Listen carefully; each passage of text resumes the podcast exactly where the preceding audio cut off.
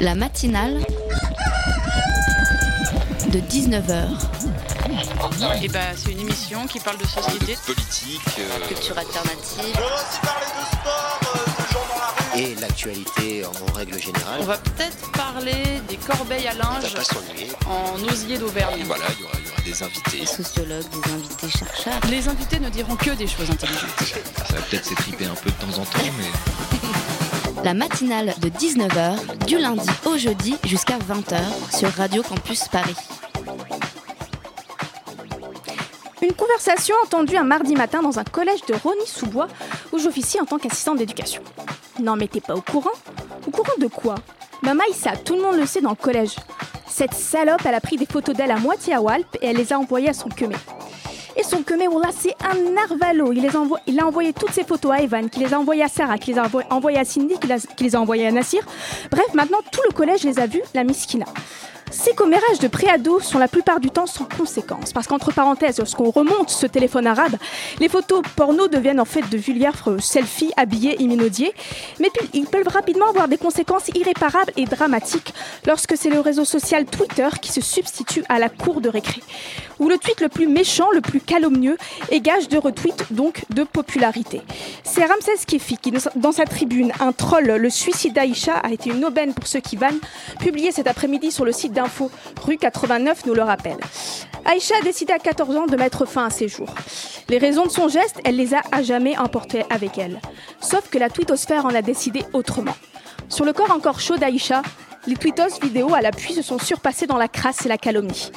Aïcha se serait suicidée à cause d'une vidéo d'elle en petite tenue qui circule sur Internet. Un d'entre eux témoigne. À la longue, on finit par très vite repérer ce qui va faire parler sur Twitter. C'est malheureux à dire, mais le suicide de cette jeune fille est une aubaine pour ceux qui vannent. Là, tu sais qu'il y a tous les éléments, banlieue, beurette, noire, avec des vidéos en prime. Le problème, c'est que la vidéo était bidon. Mais le mal était fait et sa mémoire a jamais entaché. La matinale de 19h, le magazine de Radio Campus Paris. Bonsoir à tous et bienvenue dans la matinale. Alors ce soir, en deuxième partie d'émission, on parlera du Salon d'art de Montrouge qui fête ses 60 ans cette année. Et tout de suite, c'est l'heure de faire une petite césure sur Radio Campus Paris. Une circulaire va être prise euh, dès cet été pour que la prochaine rentrée universitaire soit l'occasion d'introduire l'année de césure. C'est-à-dire que maintenant, il sera considéré que quand un jeune prend une année, qu'on pourrait euh, appeler sabbatique ou année de césure, eh bien, ce soit considéré comme euh, une suspension de son cycle universitaire, mais en aucune façon comme une rupture. C'était, vous l'avez reconnu, le président de la République François Hollande le 6 mai dernier au Conseil économique, social et environnemental lors de la table ronde Être jeune en 2015. Il a donc annoncé sa volonté de faciliter grâce à une circulaire l'année de césure à l'université et ce dès la rentrée prochaine. Alors pour mieux comprendre en quoi consiste cette année de césure et tout savoir de ce qui va changer concrètement pour les étudiants, on reçoit ce soir dans la matinale Colline Vanneroy. Bonsoir Colline. Bonsoir. Vous êtes déléguée générale du réseau national d'associations étudiantes AnimaFac, qui, est en, qui est en première ligne pour euh, reconnaître cette année de césure. Cilia, bonsoir. Bonsoir, Alors toi, tu es étudiante c'est ça. et tu as fait une année de césure et tu vas nous en parler, tu vas nous expliquer qu'est-ce que c'est une année de césure. Alors je commence par euh, vous, Colline Vanneroy. Alors la- AnimaFac s'est toujours positionné pour cette année, cette année de césure, pardon, ça fait deux ans que vous, vous êtes euh, voilà, en première ligne pour défendre cette année de césure. Qu'est-ce que c'est déjà concrètement une année de césure? Une année de césure, ça euh, permet à un étudiant, une étudiante d'interrompre volontairement ses études pour se consacrer à un projet euh, de différents euh, ordres. Ça peut être un projet euh, personnel, un projet de mobilité, un projet d'engagement ou euh, tout simplement la volonté aussi de vivre une expérience professionnelle. Et Cilia, toi, tu l'as vécu cette année de césure. Qu'est-ce que qu'est-ce que tu as fait pendant cette année-là? Comment ça s'est passé? Alors du coup, à l'issue de ma troisième année de licence, je suis partie à l'étranger, donc je suis partie aux États-Unis, où euh, je travaillais dans une école primaire où du coup j'étais assistante de professeur, euh, d'assistante de français en fin de compte. Et donc c'était l'occasion de de m'engager en fait, de faire autre chose. euh. Et ça, c'était absolument pas dans ton cas d'études. Tu n'as pas gagné de CTS, c'est pas un, Non, non, je pas en arrière du- entre universités, d'accord. Donc c'était ton choix et c'était euh, faire une pause dans tes études. Et euh, quand tu as pris cette décision-là, tu t'es rendu compte que, en tout cas avant cette circulaire, on va voir ça avec Colin Vanois, tu faisais peut-être un peu l'impasse sur tes études et que ça pouvait te. Tu jouais des mauvais tours? Alors pour le coup non, parce qu'en fin de compte, euh, moi j'étais encouragée par d'autres étudiants qui avaient déjà fait, ce- qui avaient déjà eu cette expérience-là, ce qui fait que j'ai pas eu cet aspect négatif euh, de la césure. J'étais plutôt dans l'optique de de profiter d'une année pour euh, acquérir bah, d'autres euh, compétences. En l'occurrence, là, une, Une langue voilà, une langue déjà d'une part. L'anglais, et ça puis, peut être utile hein, quand même. hein. Oui, ça peut être utile, ouais, c'est intéressant. Et euh, non, c'était l'occasion d'avoir une expérience professionnelle aussi, une expérience professionnalisante, autre que dans le cadre d'un stage euh, assez formel de- de- du cursus universitaire en fin de compte. Et euh, Colline euh, euh, qu'est-ce qu'est-ce qu'a annoncé concrètement François Hollande au CESE euh, le 6 mai dernier? Bah, François Hollande a annoncé euh, la parution d'une circulaire qui n'est pas un texte prescriptif, mais qui quand même va permettre de donner une définition déjà à l'année de césure, et puis euh, de la légitimer. Donc euh, voilà, la circulaire, ce qui est important dans la parole présidentielle, c'est euh, déjà le symbole, le fait que le président de la République reconnaisse que c'est un temps euh, utile dans le parcours d'un étudiant. Et puis, de manière euh, opérationnelle, euh, évidemment, on sera très vigilant à ce que le contenu du texte euh, permette bien un droit à la césure pour les étudiants. Euh, Parce que le contenu, le vous le connaissez pas encore? non, évidemment, il reste, il reste à définir, même si on a quand même des échanges depuis plusieurs mois avec le, le ministère de, de l'Éducation nationale, de l'enseignement supérieur et de la recherche à, à ce propos. Euh, il s'agit maintenant effectivement de voilà d'emporter des arbitrages qui permettront vraiment de créer un droit à la césure. Et pourquoi, euh, en tant que délégué général d'Animafac, pourquoi la césure? C'est-à-dire, pourquoi ce combat est si important pour vous?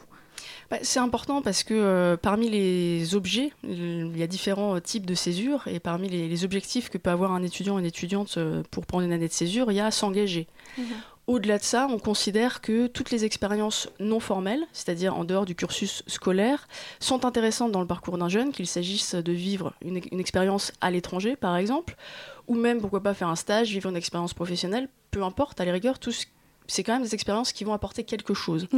Et euh, ce qu'on dénonce un petit peu, c'est la rigidité du système éducatif euh, français, le fait que en France, on considère que euh, plus vite on finit ses études, mieux c'est.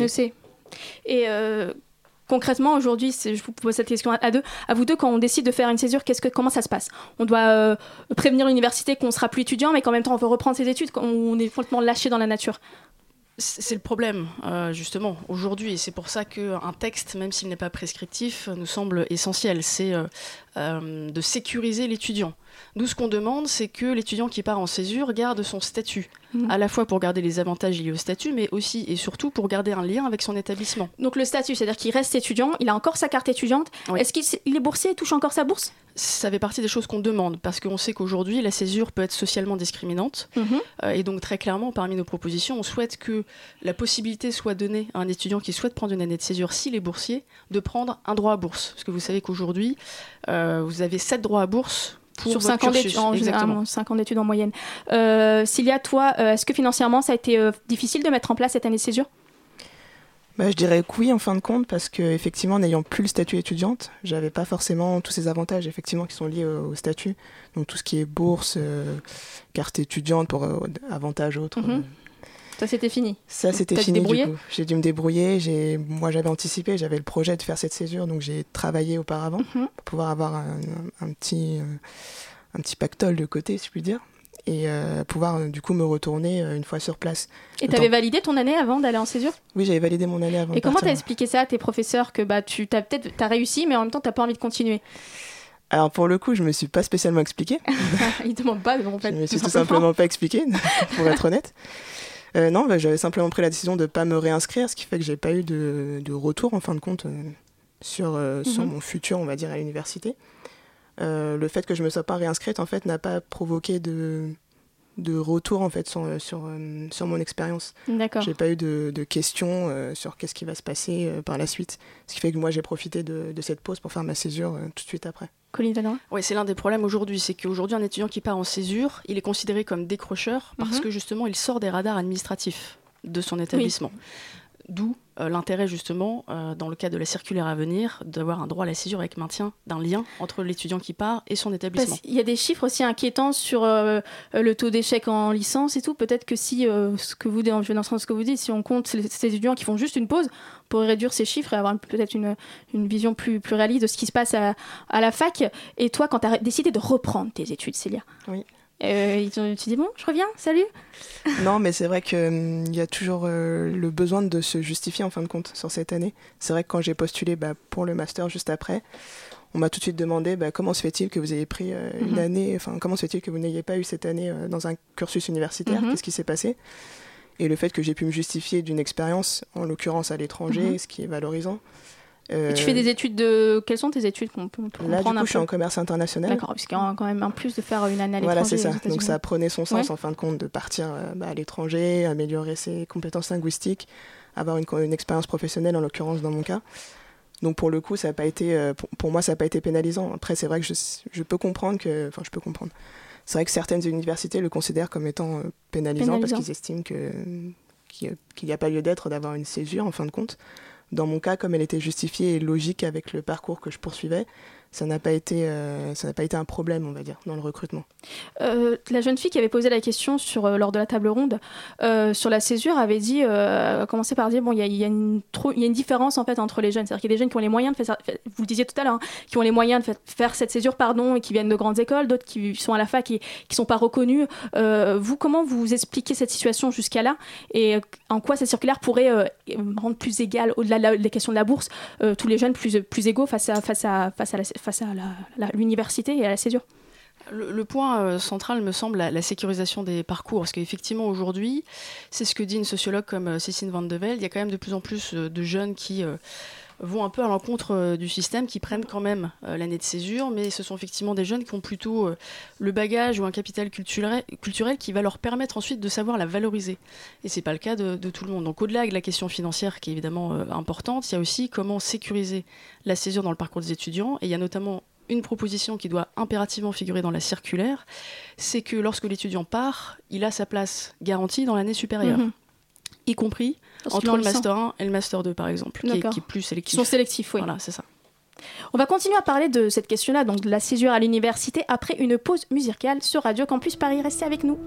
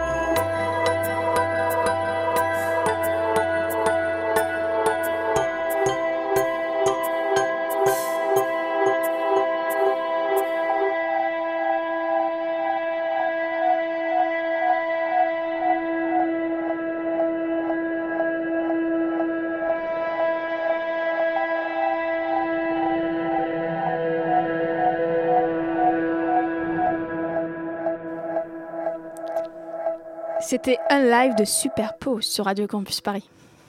La matinale de 19h du lundi au jeudi jusqu'à 20h sur Radio Campus Paris. On est de retour dans la matinale avec Colline Van Roy, déléguée générale du réseau national d'associations AnimaFac et Cilia pour parler de l'année de césure. Alors, euh, il y a des chiffres qui circulent comme quoi un étudiant sur deux souhaiterait faire une année de césure, alors que seulement aujourd'hui 15% des étudiants ont, ont l'occasion d'en faire et Cilia en fait partie. Est-ce qu'en France, on est en retard par rapport à cette question-là? Colline Van Roy. Bah, c'est vrai que dans d'autres pays, les, les, années de césure et plus globalement les phases de transition entre les études et d'autres types d'expériences sont quand même beaucoup plus euh, acceptées, voire encouragées.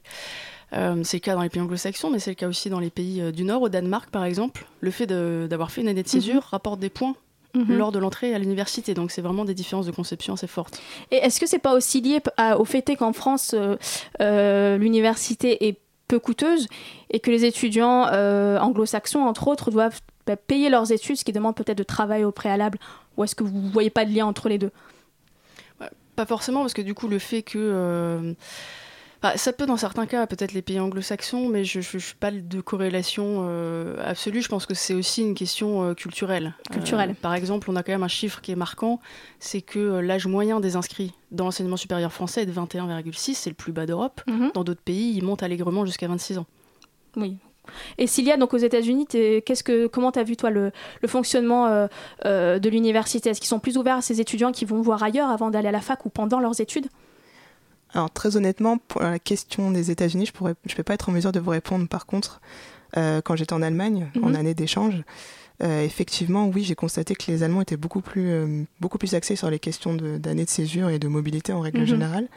C'est d'ailleurs bah, à cette occasion-là en fait que j'ai que j'ai eu l'occasion d'en entendre plus d'en entendre parler euh, de manière plus concrète et d'être euh, du coup encouragé à le faire parce que pour le coup les étudiants allemands sont, sont très fortement incités euh, dans le cadre de, de leurs études ou même après en fait Mhm. mm -hmm. euh, le bac par exemple à Oui. faire une, une, année de césure et Donc- à partir euh, Donc concrètement, ça donne quoi? C'est-à-dire que dans un CV d'un jeune Allemand, on va plus regarder l'expérience professionnelle ou tout ce qui, enfin, les voyages, etc., que dans un CV d'un jeune Français?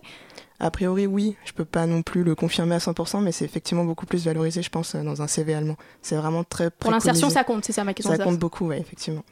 Et euh, on a écouté François Hollande sur cette question-là, et pour lui, il reste dans cette optique que cette année de césure doit aussi servir à développer le service civique. Est-ce que pour vous, c'est pas un peu voler euh, l'idée de césure? Parce qu'on peut faire une césure pour faire ce qu'on veut, pour voyager, pour euh, pas obligatoirement travailler ou s'investir dans une association. Pour vous, non, au contraire, c'est une bonne chose que ce soit en lien avec le développement du service civique et la grande réforme du service civique. Ouais, c'est une bonne chose parce que ça correspond aussi à, à des attentes de certains euh, étudiants. Euh, dans le sondage euh, voilà, qui a été publié d'AnimaFac réalisé par Via Voice, on se rend compte qu'un jeune sur cinq souhaite prendre une année de césure pour s'engager, soit dans du bénévolat, soit à travers une mission de service civique qui reste encore un dispositif peu connu. Donc c'est assez prometteur ce chiffre. Et l'un- l'un- tout l'intérêt du service civique, c'est que ça offre un cadre d'engagement qui est indemnisé. Or, on a bien vu tout à l'heure que euh, le frein financier était aussi un frein euh, Important. important. Donc je pense que ça peut être une bonne chose si effectivement on n'introduit pas de vision normative de la césure, c'est-à-dire qu'il n'y a pas de bonne ou de mauvaise césure. Euh, peu importe qu'on souhaite vivre une expérience de mobilité ou travailler ou s'engager en service civique ou pas en service civique d'ailleurs, euh, toutes les césures euh, doivent se valoir et doivent être possibles pour les étudiants. Et Sylvia, toi, si aujourd'hui tu pourrais refaire une année de césure, tu ferais quoi? Ou bien non, t'en as marre, tu veux, tu veux travailler, tu veux, tu veux terminer tes études et... euh, Non, bah, pour être parfaitement transparente, en fait, cette année même, je suis en année de césure, en fin de compte. Je suis, du coup, je suis en service civique. en Ah, d'accord, tu es en service civique où? Ça m'intéresse, moi. Euh, bah, Chez ESN France, Mhm. qui donc euh, s'occupe de la promotion de la mobilité euh, internationale D'accord. et aussi de l'accueil des étudiants internationaux. Donc du coup, moi, je voulais rester aussi dans une optique, dans, dans un cadre international. Et en l'occurrence, bah, c'est assez relié en fin de compte parce que ça parle aussi tout simplement de, la mobilité en tant que telle. Donc le fait de partir soit dans un cadre universitaire, soit dans un volontariat, soit dans le cadre d'une année de césure. Donc Célia, je résume, tu as fait une année de césure aux États-Unis, une année d'échange en Allemagne, tu es encore dans une année de césure. Euh, voilà, tu as envie de prendre ton temps, toi. Voilà, alors, l'année d'échange, c'était dans mon, dans mon cursus universitaire. Je suis partie dans le cadre de ma licence. Là, c'est Tu aimes voyager et tu as envie de prendre du temps, les deux. c'est ça. On peut résumer ça comme ça, effectivement. ouais. Et euh, Colline euh, est-ce qu'il y a une. Vous, vous dites qu'il y a beaucoup d'étudiants qui demandent à faire des césures. Euh, est-ce que vous le voyez, vous, dans votre réseau, dans les étudiants qui tournent autour du réseau NIMAFA, qui, en- qui est le plus grand réseau euh, d'associations en France? Oui, effectivement, c'est d'ailleurs pour ça qu'AnimaFac a engagé euh, étudiantes. Un chantier sur la question de l'année de, l'année de césure étudiante, parce qu'il y avait un vrai besoin qui, s'exprimait, de véritables envies, et toujours les mêmes freins qui revenaient. on a peur d'être pénalisé, on n'est pas sûr de pouvoir se réinscrire, surtout lorsque on est entre le, M1 et le M2. Donc c'est la raison pour laquelle en fait on a, on a travaillé ce chantier. Et euh, Cilia, toi, quand tu quand tu quand tu t'investis dans une association, est-ce que tu c'est obligatoirement en lien avec tes études Par exemple, parce que ce que tu fais en ce moment, est-ce que c'est un lien avec tes études ou? En l'occurrence, oui. Dans mon cas, oui, je pense. Mhm. Après, je suis encore en phase de réflexion, pour être mhm. honnête aussi. Donc, c'est aussi un moyen de m'aiguiller, de m'orienter sur la suite de mon parcours. Mais je pense que à titre personnel, enfin pour, pour d'autres personnes, c'est pas forcément indicateur, enfin en lien avec les études en question. C'est aussi un moyen de, s'engager dans, une expérience autre, euh, acquérir des compétences informelles que du coup on n'a pas dans ce cadre euh, bah, mhm. formel. Et donc, c'est pas forcément. Euh, toi, en tout anonymat, si je devais te demander, tu devais répondre très sincèrement, ce qui t'a apporté le plus, c'est ce que tu as fait à côté de la fac pendant, pendant tes, jeunes années ou ce que tu as fait sur les bancs de la fac, sur les bancs de, des amphis ou des, des cours, des cours en TD Qu'est-ce Enfin, t'as appris plus sur le terrain ou t'as appris plus dans les cours? Sincèrement. Sincèrement, on apprend plus sur le terrain. Moi, je pense que j'ai plus appris sur le terrain. Il faut une révolution, je pense. En fac, il faut, il faut s'en passer. Je pense qu'il ne faut pas opposer les deux. Et que ça apporte des choses différentes. Mais que justement, ce qu'on demande, c'est que les, les phases de transition entre études et autres expériences euh, soient plus acceptées. Parce que euh, voilà, c'est deux choses qui sont importantes. Et donc, vous, vous avez obtenu satisfaction, en fait, quelque part, sur cette grande bataille qui était AnimaFac. Comment, concrètement, on obtient euh, une circulaire du président? Parce qu'il y a un travail de. Animefy est quand même connu pour son travail de lobbying. Vous êtes voilà, très bon pour ça. Euh, voilà, comment, pourquoi ça s'est fait? Bah, là, mercredi dernier Pourquoi euh, au CESE Pourquoi euh, une jeune étudiante s'est pris le micro pour dire moi je veux une année de césure? Enfin, Comment ça vous a obtenu ça? Bah, c'est un travail de deux ans. c'est aussi un travail euh, qu'Animafac n'a pas mené seul. Hein. Il y avait heureusement d'autres artisans de, l'année de césure. Après, c'est un travail continu avec euh, euh, le ministère de l'Éducation nationale de l'enseignement supérieur, mhm. avec la conférence des présidents d'université, avec les universités elles-mêmes. Qui devront l'appliquer, appliquer la circulaire, donc autant qu'il soit. La circulaire n'est pas prescriptive, donc ce qui est un, enfin, le challenge aussi, mhm. une fois qu'on aura obtenu euh, une circulaire qui consacre vraiment un droit à la césure, c'est de mener un travail aussi de conviction et d'information des étudiants sur le contenu de la mhm. circulaire et le fait qu'ils, elles pourront s'appuyer sur ce texte pour faire valoir euh, une envie d'année de, césure auprès de leur université. Donc après ce travail de lobbying, il y aura aussi un travail, ce que vous dites, d'information. Alors est-ce qu'il y a des campagnes qui arrivent euh, pour informer les étudiants de leurs nouveaux droits? Bah, on a un conseil d'administration demain, en l'occurrence, donc euh, ça sera évidemment à l'ordre du jour, mais on, souhaite évidemment aussi prendre nos responsabilités. On a obtenu une circulaire. Il nous reste à obtenir le contenu de la circulaire quand même. Et ensuite, derrière, évidemment, on va, on va faire ce qu'il faut hein, pour informer les, étudiants de ce nouveau droit et pour mhm. les accompagner au besoin dans leur relation avec les universités. Et euh, pour élargir la prochaine bataille d'AnimaFac après cette victoire bah, on a un, chantier en parallèle hein, qui est euh, un statut national de responsable associatif étudiant euh, pour que, à l'image du statut de sportif de haut niveau, les étudiants qui s'engagent dans leur association et qui ont des responsabilités importantes, qui leur prend du temps, puissent bénéficier d'un certain nombre d'aménagements, par exemple à la scolarité, dispense d'assiduité, etc. Euh, et donc voilà, c'est un chantier qu'on mène en parallèle et qu'on espère aussi porter. Des aussi avoir des yeux qui sont validés grâce à cet engagement. Ça, c'est aussi un. Oui, mais ça, c'est déjà bien mis en place. Hein. Au niveau des universités, il n'y a plus qu'une petite dizaine d'universités qui, qui n'a pas d'yeux. C'est assez fait. C'est assez reconnu dans le La reconnaissance pédagogique, oui, franchement, c'est voilà, ça a bien évolué. Euh, il y a quasiment maintenant toutes les universités qui euh, soit l'ont mis en place, soit mhm. envisagent de le faire. Donc voilà. L'intérêt euh, du statut, c'est euh, de ne pas se contenter de la reconnaissance pédagogique, mais euh, d'avoir des, des, aménagements concrets en fait, qui permettent de mieux concilier son engagement associatif et la réussite de ses études. Pour être absent, par exemple, ou des choses comme ça? Ça peut être dispense d'assiduité, ça peut être un accompagnement personnalisé, ça peut être, pourquoi pas, si c'est cohérent pédagogiquement, que euh, son expérience associative puisse être euh, validée comme un stage, notamment pour les étudiants en Master 2. Mhm. Euh, on a un cas en fait à Paris 3, puisque le statut, on l'a expérimenté cette année à l'université Paris 3 du président de, la TEP 3 qui euh, est beaucoup engagé, puisqu'il est président de son association, euh, qui avait un stage à faire mhm. euh, et qui en plus a un petit boulot. D'accord. Il se trouve que sa filière d'études, c'est théâtre. Mhm. Et donc l'université a dit, bon, bah, dans ce cas-là, ok, l'expérience associative peut être considérée comme, comme un stage, ce qui lui permet évidemment de gagner du temps et de ne pas mettre en péril ni son engagement associatif, ni la réussite de ses études. S'il y a le, mot de la fin pour toi, si tu devais, euh, les mots que tu prononcerais pour encourager les, jeunes à faire une année de césure, à se lancer, à, faire, à voyager ou à expérimenter au-delà des Bah, études? de, bah, de surtout pas hésiter parce que c'est extrêmement formateur. C'est vraiment complémentaire justement de, de ce cadre euh, universitaire. Comme euh, je rebondis sur ce que disait Colline, faut pas opposer les deux. Effectivement, faut pas se, se dire qu'effectivement on apprendra plus euh, dans le cadre d'une césure. Il faut simplement se dire que c'est vraiment très formateur et très complémentaire. Donc, faut pas hésiter s'il y a l'occasion, si l'occasion se présente, que ce soit dans, un, dans une optique de partir à l'étranger ou de s'engager associativement faut, moi je dis de pas hésiter en fait. On apprend tout simplement différemment. Merci beaucoup Colline Vaneroy. Donc je le rappelle, vous êtes déléguée générale du réseau national d'associations AnimaFac et vous êtes venue nous parler de l'année de césure. Merci beaucoup Cilia, toi qui as vécu cette année-là. Merci beaucoup. Merci beaucoup. Merci.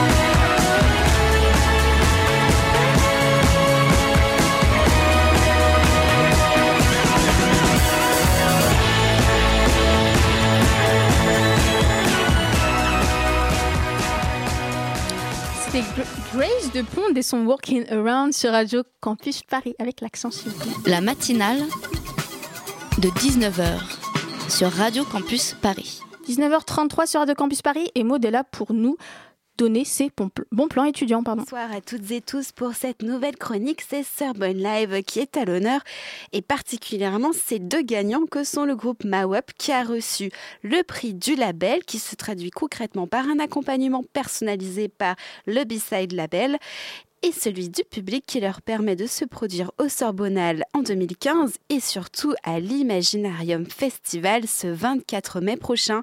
Et c'est Kwana qui s'est vu recevoir le prix du jury avec donc à la clé une journée en studio d'enregistrement à accès digital. Un petit rappel pour ceux qui ne connaîtraient pas Sorbonne Live, c'est le festival musical tremplin pour les jeunes talents étudiants de la Sorbonne. Alors qui sont-ils et que leur a apporté l'expérience Sorbonne Live? Écoutons-les et commençons par le groupe Sequana. Après, clairement, il y a une source rock, puis après, on tripote un peu, on aime bien la soul, le jazz. C'est quelque chose qu'on veut assez mélanger, mine de rien. Enfin, Là, dernièrement, on a été touchés tous autant qu'on est par un groupe qui s'appelle Snarky Puppy, qui fait du jazz euh, moderne, fusion classique. Euh. On a trois guitaristes, dont un qui fait bah, chanteur aussi, et pianiste accessoirement, et on a un batteur et un bassiste. Du coup, nous, et c'est aussi ce qu'on a joué au live de la Sorbonne, on avait euh, d'abord une maquette qu'on a fait, on a sorti 13 titres, on s'est chauffé d'un coup, on s'est dit allez hop, on balance. Un an et demi qu'on le fait tourner en juin, et du coup là, il y a deux petites semaines, on était en train de commencer à enregistrer un EP qui devrait tomber la rentrée prochaine. Et là, donc maintenant, on a eu euh, l'opportunité avec, euh, avec LPE à Agnières d'enregistrer un EP et du coup, bah, c'est ce qu'on est en train de faire. Et... On était tous dans le même lycée, donc comme il disait, en fait, il y en a un qui fait pas partie de l'équipe de base et c'est le batteur qu'on a rencontré qui, lui, est à la Sorbonne, donc c'est lui qui nous a permis d'y aller. Euh, du coup, on a eu le prix du jury et ça, c'est cool parce que c'était notre premier prix du jury, donc être reconnu par des gens du milieu, c'est assez frais. La première maquette, donc les 13 titres qu'on a fait, c'était vraiment nous tout seuls. On a démarché un studio à Argenteuil et depuis, donc, on, répète euh, dans une asso euh, à Agnières et cet asso qui nous a fait jouer plusieurs fois, en fait, ils produisent notre paix. Donc, euh, premier conseil, chauffez-vous les gars, faites des vidéos. du ils nous ont pris, on a joué avec eux. Comme on a eu le prix du jury, on a gagné euh, une session en studio d'enregistrement à Rouen. Donc on va se déplacer, ça c'est trop cool. Parce qu'on adore les voyages en van et tout. C'est surtout prise de contact qui est assez intéressante. Des gens qui sont venus nous voir, qui nous, qui nous racontent des trucs un peu différents de ce qu'on peut entendre d'habitude et qui nous permettent vraiment de compléter les lacunes qu'on a et tout. Parce que c'est toujours le même combat quoi faut s'améliorer, s'améliorer, s'améliorer. Puis surtout, l'intérêt là pour le coup du Sorbonne Live, c'était que en fait les gens ne venaient pas pour nous, ils venaient pas pour nous voir, pas, enfin pas particulièrement. Il y avait un jury, il y avait des étudiants qui nous connaissaient pas, qu'on connaissait pas, et c'était vraiment pour le coup, moi j'ai trouvé ça intéressant de jouer devant des gens qui ne s'attendaient pas à nous voir, qui ne nous connaissaient ni d'Ève ni d'Adam et qui ont pu apprécier. Bon, ça c'était une bonne nouvelle. Là, on se retrouve dans un cadre quand même avec une vraie scène, euh, il y a de la vraie passe pour un public, et surtout, euh, il y a une équipe de son qui gère vraiment le truc. C'est-à-dire qu'on s'entendait excessivement bien, qu'on était relativement à l'aise et ça c'est plutôt cool. Enfin j'espère. Et puis sinon bah ouais hein, le groupe c'est pour l'instant là le groupe c'est 100% sur le P qui va arriver. Passons maintenant au groupe Mawep, le groupe qui a reçu le prix du public et celui du label. On les écoute.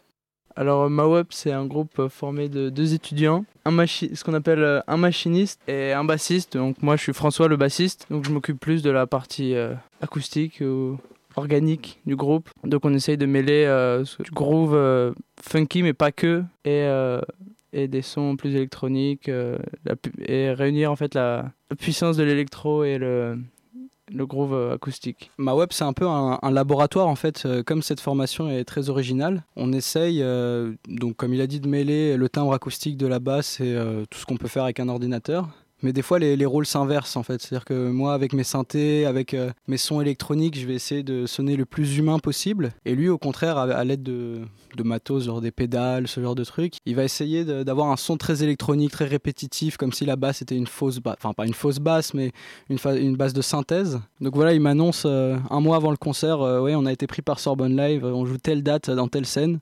franchement on n'avait rien de prêt, on avait deux morceaux qu'on avait mis sur internet mais on n'avait pas eu tous les moyens de, de jouer 45 minutes euh, devant des gens. Et comme on est dans le rush un peu, euh, ça nous a euh, comment dire, stimulé créativement. on a passé beaucoup de temps à la campagne et on a composé voilà, à peu près 45 minutes de musique en un mois. tout ça pour le festival Sorbonne Live. Le moment où on est arrivé sur scène, c'était ouf parce que on s'y attendait pas du tout un tel accueil. on avait déjà l'expérience de la scène avant parce qu'on a chacun joué dans des groupes de rock respectifs. Et, euh, mais là, euh, c'était euh, quelque chose d'assez bizarre parce que être deux sur scène, c'est assez particulier, surtout quand il y a un instrument type basse et un mec sur un ordi.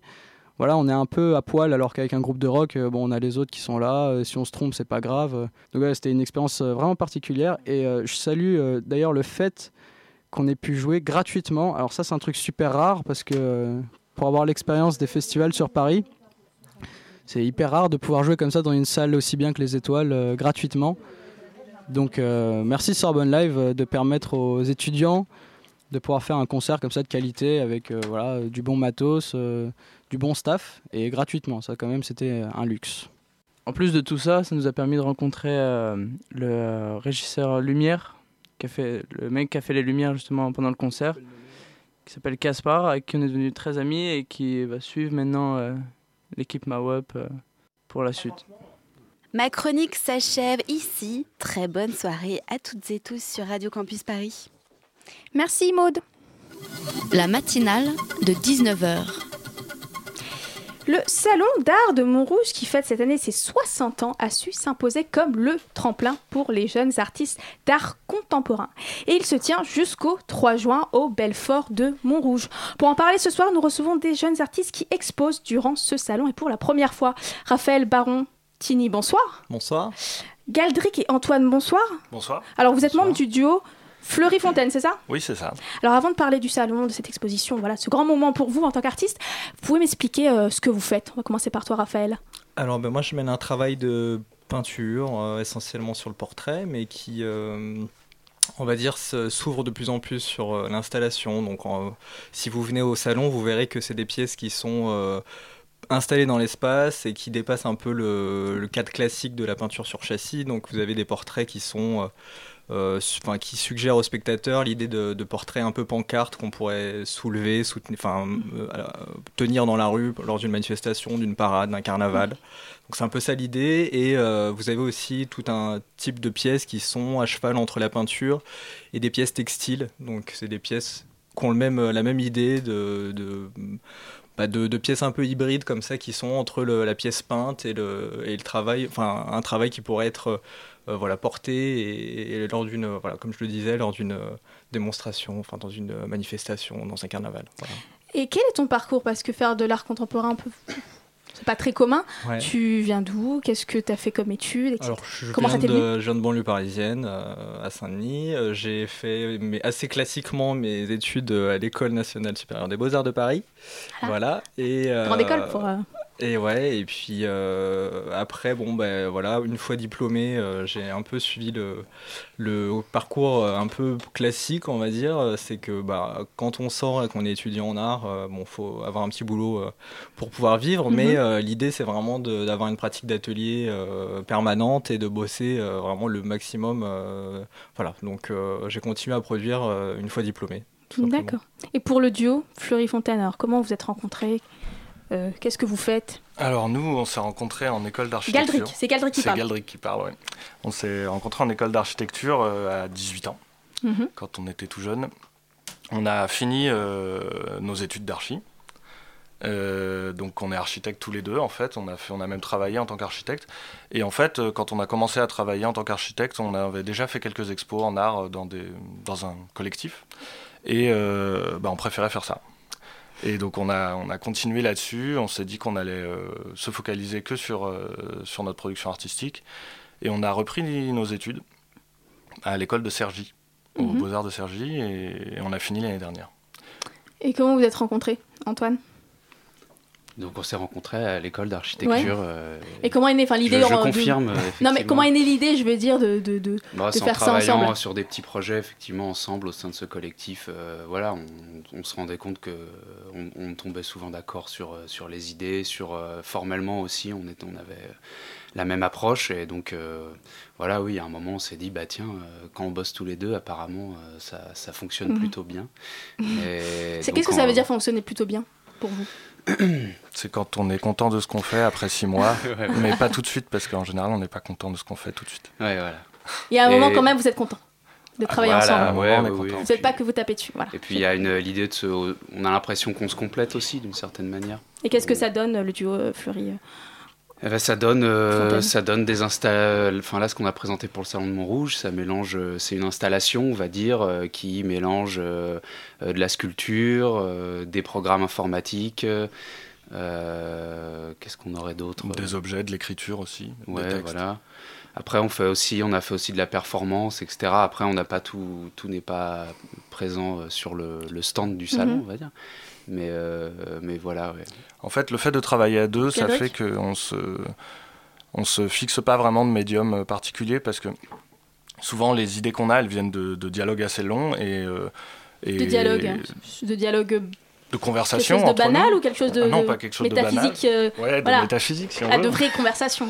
de vraies conversations, je sais pas, ouais, mais de, en tout cas de, de conversations à la fois sur, euh, sur l'art et sur la société et sur nos rapports au monde en général. Et, euh, et en fait, souvent les solutions qui, qui, qui, a- qui découlent de ces, de ces conversations-là sont, sont très différentes et du coup prennent des formes différentes. En fait, on n'a pas vraiment quelque chose d'établi à l'avance. Et c'est aussi, enfin, je pense que ça, le, le, le fait de la pratique en duo euh, pousse à ça, en fait, à, à chaque fois réinventer des nouvelles façons, des nouvelles formes de, de présenter euh, ce, ce sur quoi on travaille. Et Raphaël, quand on est tout seul et qu'on sort des beaux-arts, enfin je pense pas que toutes les personnes qui sortent des beaux-arts, mais si c'est quand même la grande porte pour faire ça, arrivent à être euh, exposées ou à en, en vivre. Non, c'est Euh, sûr que c'est. Comment t'as fait toi pour concrétiser tout ça? Bah, en fait, ce qui m'a aidé à la sortie euh, des Beaux-Arts quand j'étais diplômé, c'est qu'en fait, euh, bon, moi j'étais déjà lié à pas mal d'artistes plasticiens qui étaient basés euh, à Saint-Denis où, où j'habite. Parce que Saint-Denis, euh, ça, ça bouge à ce niveau-là? Ouais, il y a beaucoup, y a beaucoup, beaucoup de plasticiens. Donc il y a des gens de renom, hein, il y a des Thomas Hirschhorn, il y a des gens comme ça, et il y a aussi toute une génération, on va dire, de de, de gens qui sont sortis des beaux arts il n'y a pas si longtemps que ça, donc des, pas mal de trentenaires. Et c'est vrai que euh, ça s'est surtout fait euh, en fait à l'occasion de la création d'un lieu aussi alternatif euh, et associatif qui s'appelle le 6B. Très connu. Voilà. On peut faire fait- la fête aussi. Tout à fait, grosses ça. fêtes. Ah. Et c'est vrai que bon voilà, moi je, je- dès que je suis sorti de l'école des beaux-arts, euh, en fait on a monté ce lieu-là donc à plusieurs avec, avec un collectif et c'est vrai que euh, voilà, ça nous a amené à avoir une énergie de groupe, à ne pas se sentir seul aussi Mhm. et euh, c'est vrai que voilà, on a monté des expos, on avait une pratique assez croisée pour le coup. Donc moi j'ai fait aussi des, des choses avec des musiciens qui étaient DJ sur des pièces sonores qui venaient s'ajouter à des installations que moi j'imaginais donc des choses un peu croisées qui voilà, qui renforçaient la pratique et qui qui étaient dynamisantes, on va dire. Donc une pratique qui, est marquée par le milieu urbain. Enfin, je peux dire ça sans, être, sans rentrer dans le cliché. Quoi. Pour mon travail? Oui. Euh, Donc tu oui. viens à Saint-Denis, oui, non. Enfin, c'est, euh, Oui, non, mais bien sûr, il y a des choses qui, qui en découlent et parfois c'est même inconscient, mais. Mais tu euh, vas t'enfermer dans ça, quoi. Voilà, Pas dans l'art euh, Ouais. contemporain de banlieue. Et euh, c'est différent quand on... oui, c'est ça. Est-ce que ça... vous êtes parisien, vous, comme ça, moi, je, je fais la différence? Voilà, Non, non, on est parisien aussi, ouais. D'accord. Enfin, de banlieue, quoi. De banlieue. Et est-ce que euh, travailler à deux, euh, c'est, on en parlait, euh, vous, ça vient de conversation, euh, est-ce que c'est compliqué ou pas? On nous pose souvent cette question-là et Bah, Je pense qu'elle est... Ouais, c'est... et je sais pas, je sais pas y répondre parce que je travaille pas tout seul. Donc en fait, je sais pas comment c'est tout seul. C'est pas plus compliqué que de, de travailler seul, c'est juste différent. C'est c'est pas les mêmes, euh, c'est pas les mêmes problèmes, c'est pas les mêmes voilà sur sur. On se sent moins seul, ça par exemple, c'est c'est plutôt cool. Euh, en revanche, euh, en même temps, des fois, on se dit qu'on est pour avancer. Des fois, on se dit putain, je serais seul, euh, ça ferait paf comme ça et j'irais par là. Mhm. Là, euh, quand on est deux, on peut pas faire, on peut pas marcher comme ça parce que il y a une autre personne. Donc euh, voilà, c'est ça, faut discuter, faut C'est- machin. Il y a du compromis? Euh, Est-ce qu'il y a du compromis? c'est pas. euh, Non? c'est pas du compromis. non. C'est pas vraiment du compromis, c'est justement euh, essayer de euh, parler avec l'autre pour euh, voir justement s'il y a un truc qui, qui bloque de- d'un côté ou de l'autre, pourquoi est-ce que pourquoi est-ce que ça bloque? Et essayer de, de comprendre ça, d'avoir une ouverture d'esprit pour piger ça et en général on finit toujours par euh, tomber d'accord sur un truc et on se dit bah oui en fait c'est En fait, euh, étrangement, ça mène plutôt à de la radicalité que du compromis, justement. Parce, Parce qu'il faut s'imposer, non? On se force, non, c'est parce qu'on se force l'un l'autre, en fait. Mhm. Donc, euh, Oui. souvent, euh, quand on a envie d'aller dans un sens seul, enfin, en tout cas pour nous, hein, je parle évidemment, euh, des fois, on va aller plus facilement au but, mais pas forcément. euh, je sais pas comment dire complexifier la chose Mhm. ou alors en tout cas retirer des choses peut-être justement et en fait le fait de travailler à deux souvent ça nous aide à retirer des choses et à être plus plus simple dans la forme et d'être plus compl- complet quoi. Et sincèrement, dans une œuvre, euh, l'œuvre finie, est-ce que vous voyez ce qui est un peu plus à toi, un peu plus à toi? Est-ce que vous voyez vos idées? Respectives dans l'œuvre ou euh, le tout euh, prend le dessus? Bah non, pas vraiment. Euh, du coup, oui, le résultat, c'est que on a tellement, il y a tellement d'échanges d'aller-retour, de va-et-vient, etc., que bah, au bout d'un moment, on ne sait plus qui, est, qui a fait quoi, qui est à l'autre, et qui est. Donc c'est ça, c'est c'est ça aussi qui nous intéresse. C'est des fois, on aime bien dire que justement, quand on, on discute, il y a comme s'il y avait une troisième personne en fait qui. C'est pour ça que tu dis que des fois, tu peux aller vers plus de radi- radicalité. Il y a une sorte de troisième personne qui naît de nos conversations et qui euh, pousse le truc pour. euh, pour et, Cette euh, troisième personne, c'est un peu Fleury Fontaine. bah oui, c'est- c'était ça. Voilà. C'est là l'amalgame de nos deux noms de famille. euh, c'est c'est un peu ça. Ah, c'était bon à savoir, j'aurais dû vous demander d'où vient le nom. On va continuer à parler art contemporain et salon de Montrouge après une pause musicale sur Radio Campus Paris. Restez avec nous.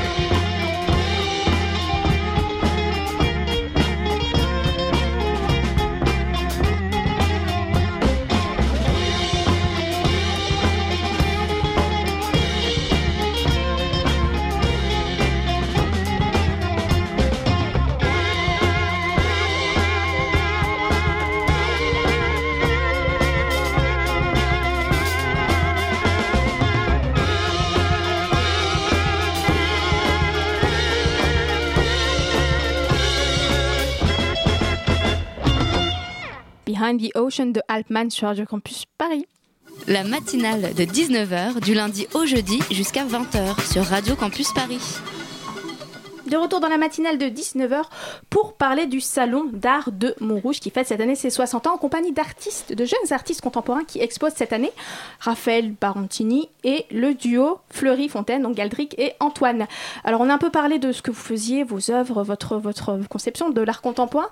Alors c'est la première fois que vous exposez, c'est ça? Oui. Alors qu'est-ce que représente pour vous le, ce salon? Le salon de, de Montrouge. Est-ce que vous le connaissiez avant qu'on vous propose de- d'exposer ou découvert bah, c'est un salon en fait qui a depuis alors c'est fait ses 60, 60 ans mais depuis euh, un certain nombre d'années c'est un salon qui a beaucoup euh, grandi et qui a pris aussi un peu de l'aura euh, auprès des professionnels c'est vrai que maintenant on croise quand même pas mal de, de galeristes de collectionneurs euh, et beaucoup de voilà beaucoup de gens du métier le jour du vernissage et c'est vrai que euh, bon voilà c'est un peu venu un peu devenu le salon euh, de la jeune création euh, sur Paris quoi. Pour toi, c'est vraiment, comme on le dit, un tremplin? Ou tu vois ça comme une... Oui, bah, c'est ce qui est dit. Après, donc, ce qu'on disait aussi avec mes, mes compères qui sont là ce soir, c'est que euh, c'est vrai qu'on ne voit pas tout de suite forcément les, Résultats. les résultats. Et des fois, ça peut prendre voilà, six mois, un an, deux ans, et des gens vous recontactent. Donc, euh, ce qui est important, c'est voilà, de montrer son travail euh, au, plus, au plus grand nombre. C'est ce qu'offre le salon, je pense. Mhm. Et vous, Fleury Fontaine, Galdric Antoine, c'est important pour vous de- d'exposer dans, ce, dans ce, ce salon, pardon? Bah oui, c'est important, c'est sûr. Nous, on était vraiment très heureux d'avoir été sélectionnés. Euh, C'est euh, comme, euh, comme l'a dit Raphaël, c'est un, un- un salon qui aujourd'hui permet aux, aux jeunes artistes de, de montrer leur travail en fait. Ce qui, quand on est jeune artiste, jeune artiste, n'est pas forcément facile parce que bah, il faut qu'il y ait des gens qui nous fassent confiance et ces salons nom, qui sont, qui sont qui sont faits pour ça. Donc euh, bah, ça, c'est vraiment super. Ensuite, euh, Bah, après, c'est Et aussi Antoine, un- dernier c'est- montrer son travail à quand même un milieu très professionnel en fait. C'est c'est pas c'est parce que ce salon-là, il est pas. Moi, j'ai pas l'impression qu'il soit très connu euh, du grand public, on Mhm. va dire. C'est vraiment connu d'un pro- d'un d'un public euh, très assez ciblé, de commissaires d'expo, galéristes, euh, etc. Institutionnels. Institutionnels, etc. Donc ça, c'est voilà, c'est sûr que quand là, ils sont tous concentrés au même endroit et que c'est là que t'exposes, eh bien, euh, oui, c'est C'est une opportunité. c'est oui, c'est intéressant. Et bien, ce sera le mot de la fin. Merci beaucoup, Raphaël Barontini, d'avoir été parmi nous. Merci au duo Fleury Fontaine, donc Galdric et Antoine. Je le rappelle, vous êtes des jeunes artistes contemporains qui exposent pour la première fois au Salon de Montrouge qui se tient le 3 juin. au- Jusqu'au 3 juin. Jusqu'au 3 juin, pardon, jusqu'au Beffroi de Montrouge. C'est ça. Très bel endroit. Ouais. Merci beaucoup. au revoir. Au revoir. 19h54 sur Radio Campus Paris. Fanny est parmi nous pour Oui, sa chronique bonsoir. web que je ne sais pas prononcer. C'est pas grave, je vais le faire à ta place. Comment ça va? Ça va très bien et toi? Très bien. Alors le ce qu'il s'est passé sur le web que vous pourriez replacer dans un dîner très très chiant de la semaine. Et oui, donc je vous rappelle le principe, vous êtes coincé avec un moche hein, lors d'un dîner Tinder, il est horrible et en plus il est chiant, vous ne savez pas quoi faire. Donc bim, vous sortez une anecdote qui, qui- qui vient du web grâce à moi. Ah, voilà, c'est la maison qui offre. Ne me remerciez pas, voilà, ça fait plaisir. Donc la première info, c'est le jeu rigolo de la semaine. hein, voilà, parce que nous sommes en week-end de, de, 3 jours pour ceux qui font le pont en tout cas, bon pas, pas moi, mais voilà. Euh, Un jeu très rigolo qui s'appelle le jeu des 72 heures. Est-ce que vous en avez entendu parler? Non. Ah oui, non mais c'est affreux. Pourtant c'est tellement drôle. Après la NEC nomination donc sur, euh, sur le jeu qui consistait à boire énormément, après à l'eau ou un resto qui consistait à jeter à l'eau ou à payer un resto à ses amis, et bien maintenant sur Facebook, euh, les ados sont invités à participer au jeu des 72 heures qui consiste à se cacher pendant 72 heures sans téléphone, sans donner de nouvelles à sa famille, sans manger pendant les 12 premières heures parce que c'est quand même plus rigolo si on a sur un peu la dalle.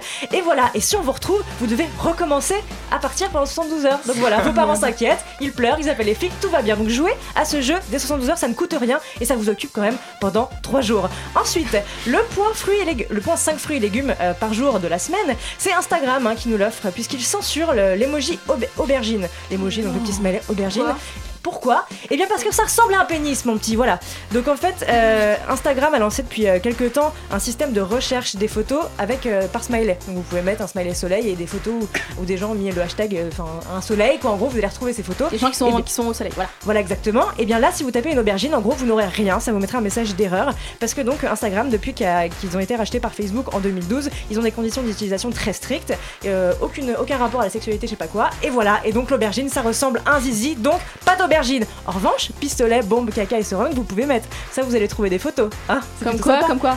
Tout Il y a les fait. aubergines et les tétons aussi. On n'a pas vraiment très tétons sur Instagram. Voilà, exactement. Une donc révolte. voilà, donc ça a Voilà. lancé un mouvement hein, sur Twitter qui s'appelle Free the. Free Eggplant, avec l'accent aussi, donc sauver l'aubergine. Bien, ensuite on reste dans les fruits et légumes. Le scandale Apple de la semaine, c'est quand même un scandale Apple toute la semaine. Après le Birdgate, donc euh, voilà, ça, se prend, ça prend le modèle du Watergate, le Birdgate, c'est à la sortie de l'iPhone 6. hein. Il y a beaucoup de gens autour de cette table qui, qui en auraient pâti, malheureusement.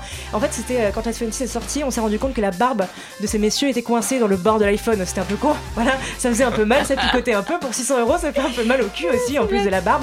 Et donc là, le Tattoo Gate, le Tattoo Gate euh, vient de sortir. Donc là, de quoi s'agit-il? Ben, On s'est rendu compte que l'Apple Watch ne fonctionnait pas si votre poignet avait des tat- des tatouages. Et bah non, hein, pourquoi?